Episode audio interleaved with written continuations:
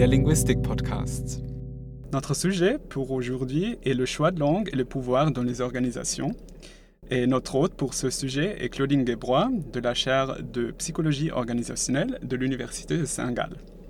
Und jetzt wechseln wir wieder zum Deutschen, denn das ist Teil unseres Themas. Am Mikrofon sind für Sie heute Charlotte Meissner und Robert Schikowski. Genau, und ich sage es nochmal auf Deutsch. Heute geht es um Sprachwahl und Macht in Organisationen. Meine erste Frage ist, im Westen wachsen wir häufig einsprachig auf und lernen dann Sprachen in der Schule, ohne sie eigentlich wirklich zu sprechen. Was sind denn eigentlich die Umgebungen, wo wir mit der Wahl zwischen verschiedenen Sprachen konfrontiert sind? Ich denke, eine Erfahrung, die wir fast alle früher oder später machen, ist auf Reisen in andere Länder, wo nicht unsere Hauptsprache gesprochen wird.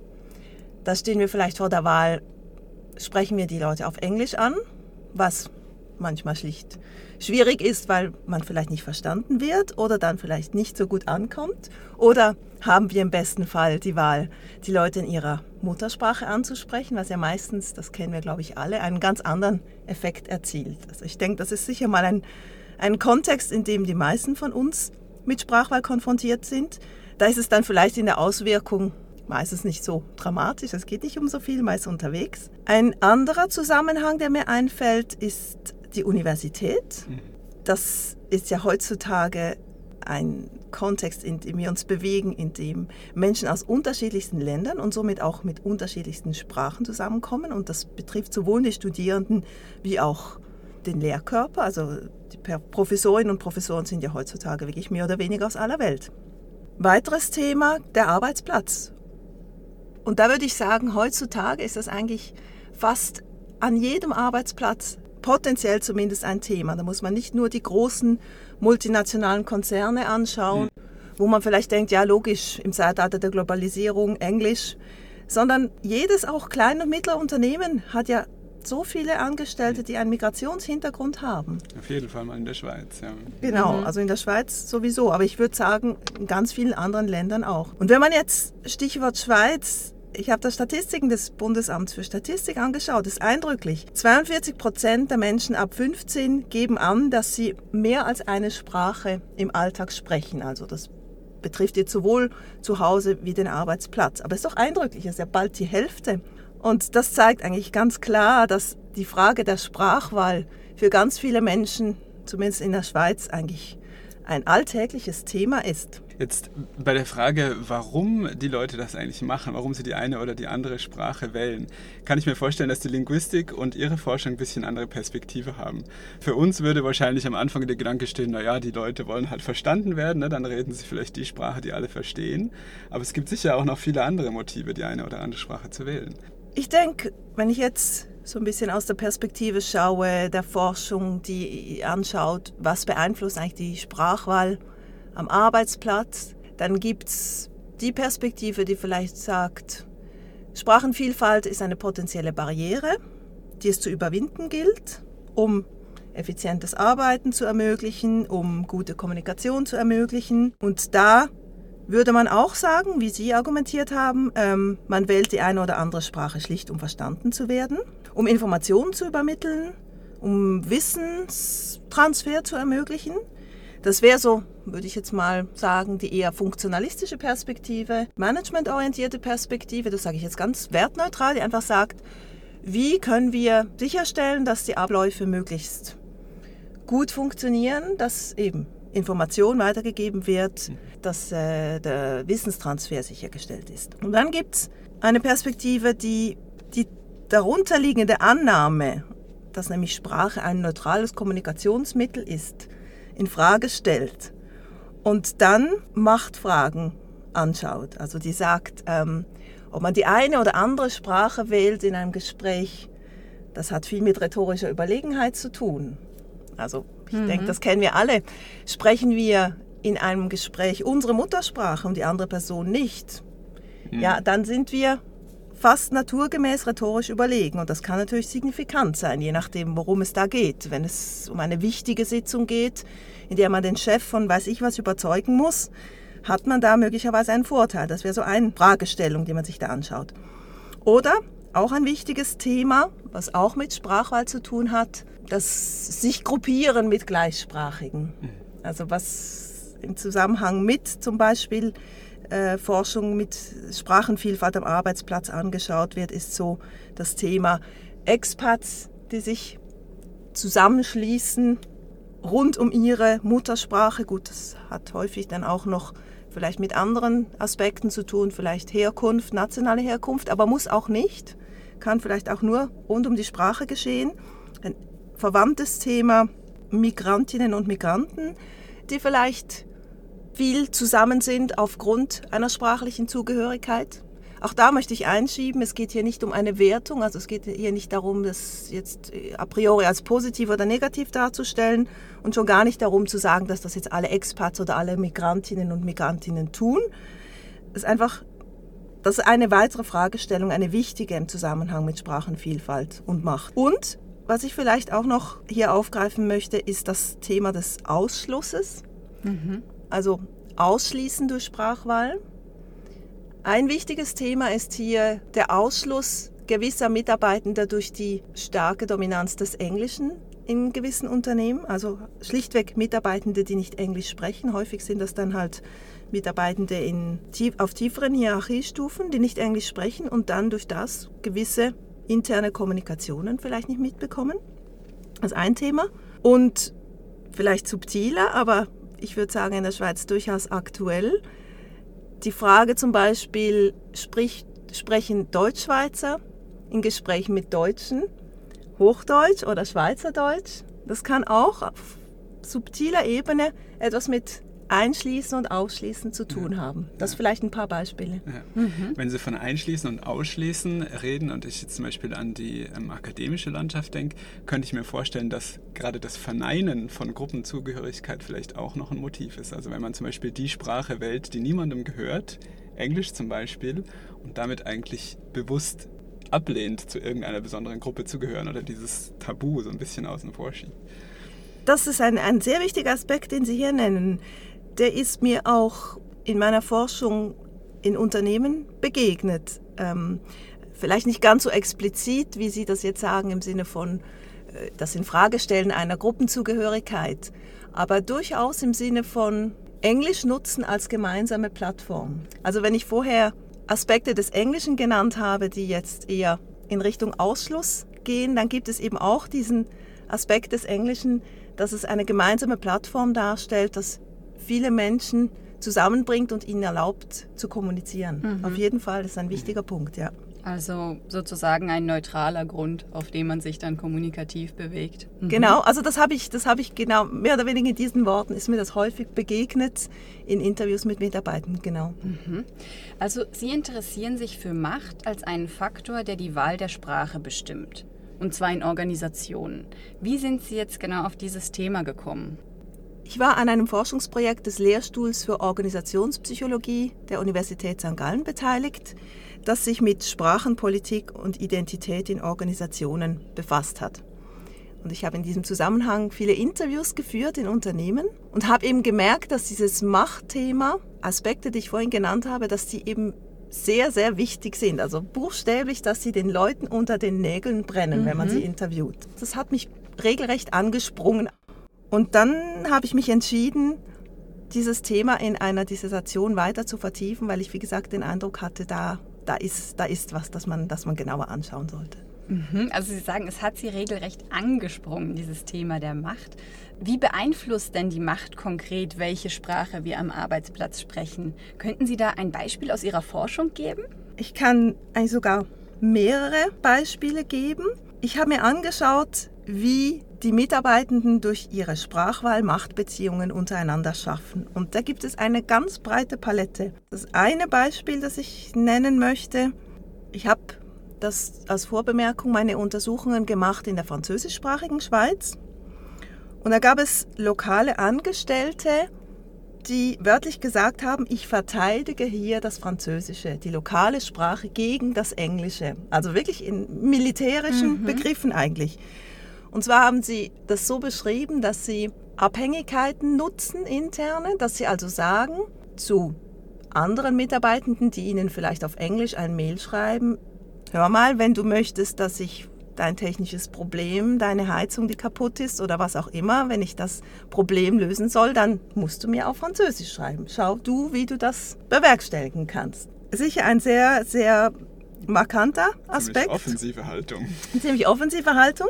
Ein auch sehr, sehr prominentes Thema, das von Personen beschrieben wurde, die zwar Englisch sprechen, aber nicht englischer Muttersprache sind, dass die sagten, englische Muttersprachler oder auch sonst Personen, die sehr gut Englisch sprechen und die lokale Sprache nicht, die haben die Möglichkeit, ohne es überhaupt so zu sagen, zu verlangen, dass man Englisch spricht an Sitzungen. Sie können eine von 20 Personen sein, die nicht Französisch spricht beispielsweise. Und sie müssen gar nichts sagen, aber alle sprechen Englisch. Also das wurde halt beschrieben als ein, ein riesiges Ungleichgewicht wenn es darum geht, die ganze Situation zu bestimmen, dass sie ein einfach, ohne es zu sagen, entscheiden können, wir sprechen hier Englisch. Und damit verbunden dann auch, dass diese Personen wieder diese rhetorische Überlegenheit dann genießen, wenn es darum geht, eben in einer Sitzung vielleicht das zu verteidigen. Dann aber wieder ganz anders, und das gehört für mich eben auch zu der Machtfrage, Sprache oder die Wahl einer Sprache kann auch damit zu tun haben, dass man andere beteiligen möchte. Also hier kommen wir vielleicht zu dem, was wir vorher so die gemeinsame Plattform Englisch genannt haben. Es gab Beispiele von Personen, die mir gesagt haben, wir sind im Team alle französischsprachig, wir könnten Französisch sprechen, aber eine eben ist Bulgarin.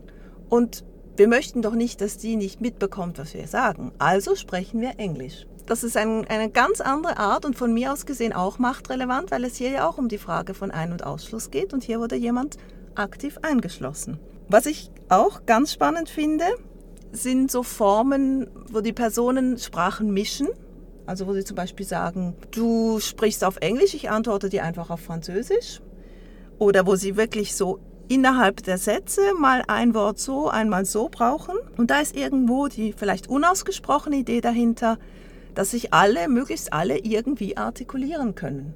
Und das scheint mir dann eine ganz spannende Form von Sprachwahl, weil die irgendwo auch dieses Fixe aufbricht, eben eine Sprache oder die andere Sprache und fast wie zum Teil neue Sprachen durch das kreiert. Wenn wir jetzt wieder zurück zum Verhalten in Organisationen gehen, gibt es typische Verhaltensmuster in Bezug auf die Wahl der Sprache? Ich habe in meiner Forschung eine ganz breite Palette an Verhaltensweisen im Zusammenhang mit Sprachwahl gefunden.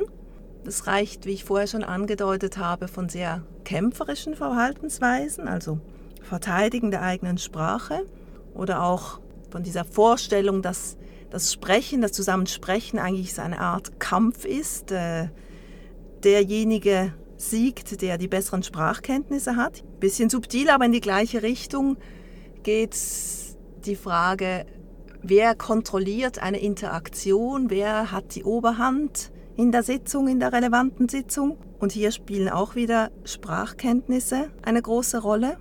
Also das wurde häufig beschrieben, dass Personen, die sich sicher fühlen in einer Sprache oder sogar eben ihre Muttersprache sprechen können, dass sie sich rhetorisch sicherer fühlen und damit auch den Eindruck haben, dass sie ihre Inhalte besser transportieren können, dass sie überzeugender rüberkommen. Ein weiterer wichtiger Aspekt ist das Thema Partizipation und hier gibt es wie so zwei Seiten. Also das eine ist der Kampf um die Partizipation, wenn wir eben an Personen denken, die nicht Englisch sprechen. Ich habe ein sehr markantes Zitat aus einem Interview in meiner Forschung im Kopf, wo ein lokaler Mitarbeiter, der nicht Englisch kann, sagte, ich möchte an das Management appellieren, dass die den französischen Teil unseres Unternehmens nicht vergessen sollen. Mhm. Denke ich, ist ein sehr klares Votum dafür eben. Wir möchten auch teilhaben an diesem Unternehmen. Partizipation ist aber auch relevant, wenn es darum geht, andere einzubeziehen, also eben aktiv eine Sprache zum Beispiel zu wechseln, um zu ermöglichen, dass andere auch dabei sind am Gespräch. Und auf der anderen Seite des Spektrums von, von dem, was wir vorher hatten, von den sehr kämpferischen Formen, würde ich sagen, sind kooperative Formen.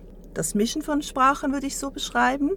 Aber auch, was mir viel begegnet ist, das helfen, also dass Muttersprachler irgendwie Vorschläge geben und sagen, meinst du das, meinst du das, meinst du das?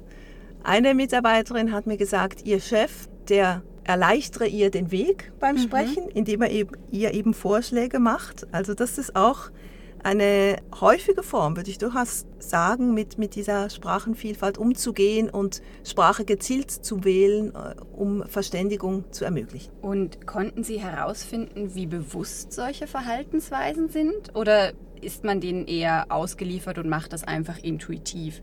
Ich hatte den Eindruck, zum Beispiel in der Wissenschaft, da kommen ja oft verschiedensprachige Menschen zusammen und dann wechselt man halt munter zwischen den Sprachen hin und her. Äh, ich habe jetzt da gar nicht so viel an Macht gedacht, aber vielleicht ist die Macht ja doch im Spiel.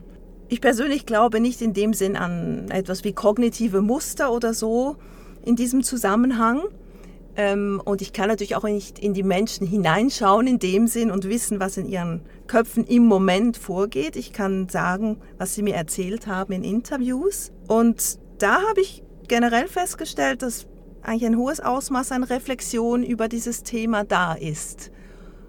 Wie gesagt, mein Ausgangspunkt war ja, dass ich den Eindruck hatte, das Machtthema beispielsweise springt mich regelrecht an aus den Interviews. Also heißt das für mich schon, dass zumindest ein Bewusstsein über was Sprachenvielfalt alles bedeutet und was die Implikationen sind, dass das schon da ist. Das heißt aber nicht, dass in jeder Situation bewusst Personen sich vielleicht eine Sprache wählen oder eine andere. Und was ich schon gar nicht sagen möchte in diesem Zusammenhang, das ist mir wichtig, ich möchte auf keinen Fall darauf hinaus, dass jetzt Menschen in mehrsprachigen Kontexten immer strategisch sagen, mhm. ich wähle die oder jene Sprache, um irgendwie ein bestimmtes Ziel zu erreichen. Das wäre von mir aus gesehen viel zu reduktionistisch. Ja, also, das wäre der Homo economicus mehr. Genau, darauf möchte ich nicht hinaus. Ja. Vielleicht noch ein Stichwort zur Wissenschaft. Machtfragen, die hier eine Rolle spielen oder nicht, Sie haben ja gesagt, spontan würden Sie gar nicht denken, dass es eine Rolle spielt. Ein wichtiger Zusammenhang, der mir einfällt, wenn wir an die Wissenschaft denken, ist das Publizieren. Wie viele nicht englischsprachige Wissenschaftlerinnen und Wissenschaftler publizieren auf Englisch, weil sie gelesen werden möchten und nicht nur gelesen werden möchten, sondern auch Karriere machen möchten. Damit ist es verbunden. Und da gibt es auch Wissenschaft, die das sehr heftig kritisiert und sagt, damit befördert man natürlich die Dominanz des Englischen und die Dominanz der englischsprachigen, also amerikanischen und britischen Journals. Und Stimmen aus anderen Ländern und Stimmen in anderen Sprachen gehen da einfach schlichtweg verloren. Mhm. Die sind nicht da. Und darum gibt es jetzt auch Reflexionen und das wird zum Teil auch schon umgesetzt, Sie sagen beispielsweise, man soll Daten, Interviewdaten, die man in anderen Sprachen erhoben hat, soll man zumindest abbilden, wenn man seine Forschungsergebnisse präsentiert. Man soll sie sichtbar machen. Man soll nicht durch eine Übersetzung auf Englisch vortäuschen, dass die alle auf Englisch produziert wurden. Also das, das ist durchaus auch ein, ein, gibt jetzt schon erste Anstöße zur Reflexion, wie man mit dem ein bisschen anders umgehen könnte. Also wir haben jetzt festgestellt, dass Sprachwahl und Macht ein ziemlich wichtiges Thema ist. Sie haben gesagt, es brennt den Leuten unter den Nägeln. Und in dem Zusammenhang haben wir viel über individuelle Verhaltensweisen oder Interaktionen zwischen zwei Leuten oder in kleinen Gruppen gesprochen. Mich würde interessieren, wie das eigentlich auf der aggregierten Ebene sozusagen aussieht. Also wenn man sich jetzt zum Beispiel eine komplette Organisation, ein komplettes Unternehmen anschaut, wie können die Verhaltensweisen aller in Bezug auf dieses Thema, wie kann vielleicht auch die Politik des Unternehmens eine bestimmte Atmosphäre erzeugen oder wie kann das die Arbeitsweise im Unternehmen beeinflussen? Ich würde schon sagen, dass die Praktiken, die ich beschrieben habe, dass je nachdem, wie präsent die in der einen oder anderen Form sind, dass die einen starken Einfluss auf die Unternehmenskultur haben und die Atmosphäre, die da herrscht. Und ich denke auch, dass die Haltung des Managements in diesem Zusammenhang wichtig ist. Es gibt ja auch Unternehmen, die sagen, beispielsweise, bei uns ist Englisch die Unternehmenssprache und das muss so gesprochen werden. Ich denke, die Forschung hat hier eher gezeigt, dass das nicht unbedingt von Vorteil ist, weil das auch viele Konflikte hervorruft. Ich würde jetzt mal sagen, eine offenere Haltung des Unternehmens, die keine solchen restriktiven Vorgaben macht, ist fast vorteilhafter, weil die Menschen dann sich selber arrangieren und wie ich vorher gezeigt habe, gibt es ja durchaus auch sehr viele kooperative Formen, mit dieser Sprachenvielfalt umzugehen. Also denke ich, wenn ein Geist herrscht im Unternehmen, der diese Vielfalt begrüßt und die Eigenständigkeit der Mitarbeitenden begrüßt, ist das aufs Ganze gesehen eher besser für die Kommunikation, jetzt mal pauschal gesagt, als wenn man zum Beispiel versucht, das ganz eng zu steuern mit einer Vorgabe, dass mhm. eine bestimmte Sprache gesprochen werden soll. Und sind Ihnen da auch Unternehmen untergekommen, die sozusagen wirklich die Empfehlung rausgeben, bei uns herrscht eine Kultur der Mehrsprachigkeit? Ich habe selber zwei Unternehmen untersucht, wo das zumindest implizit, würde ich sagen, schon der Fall ist.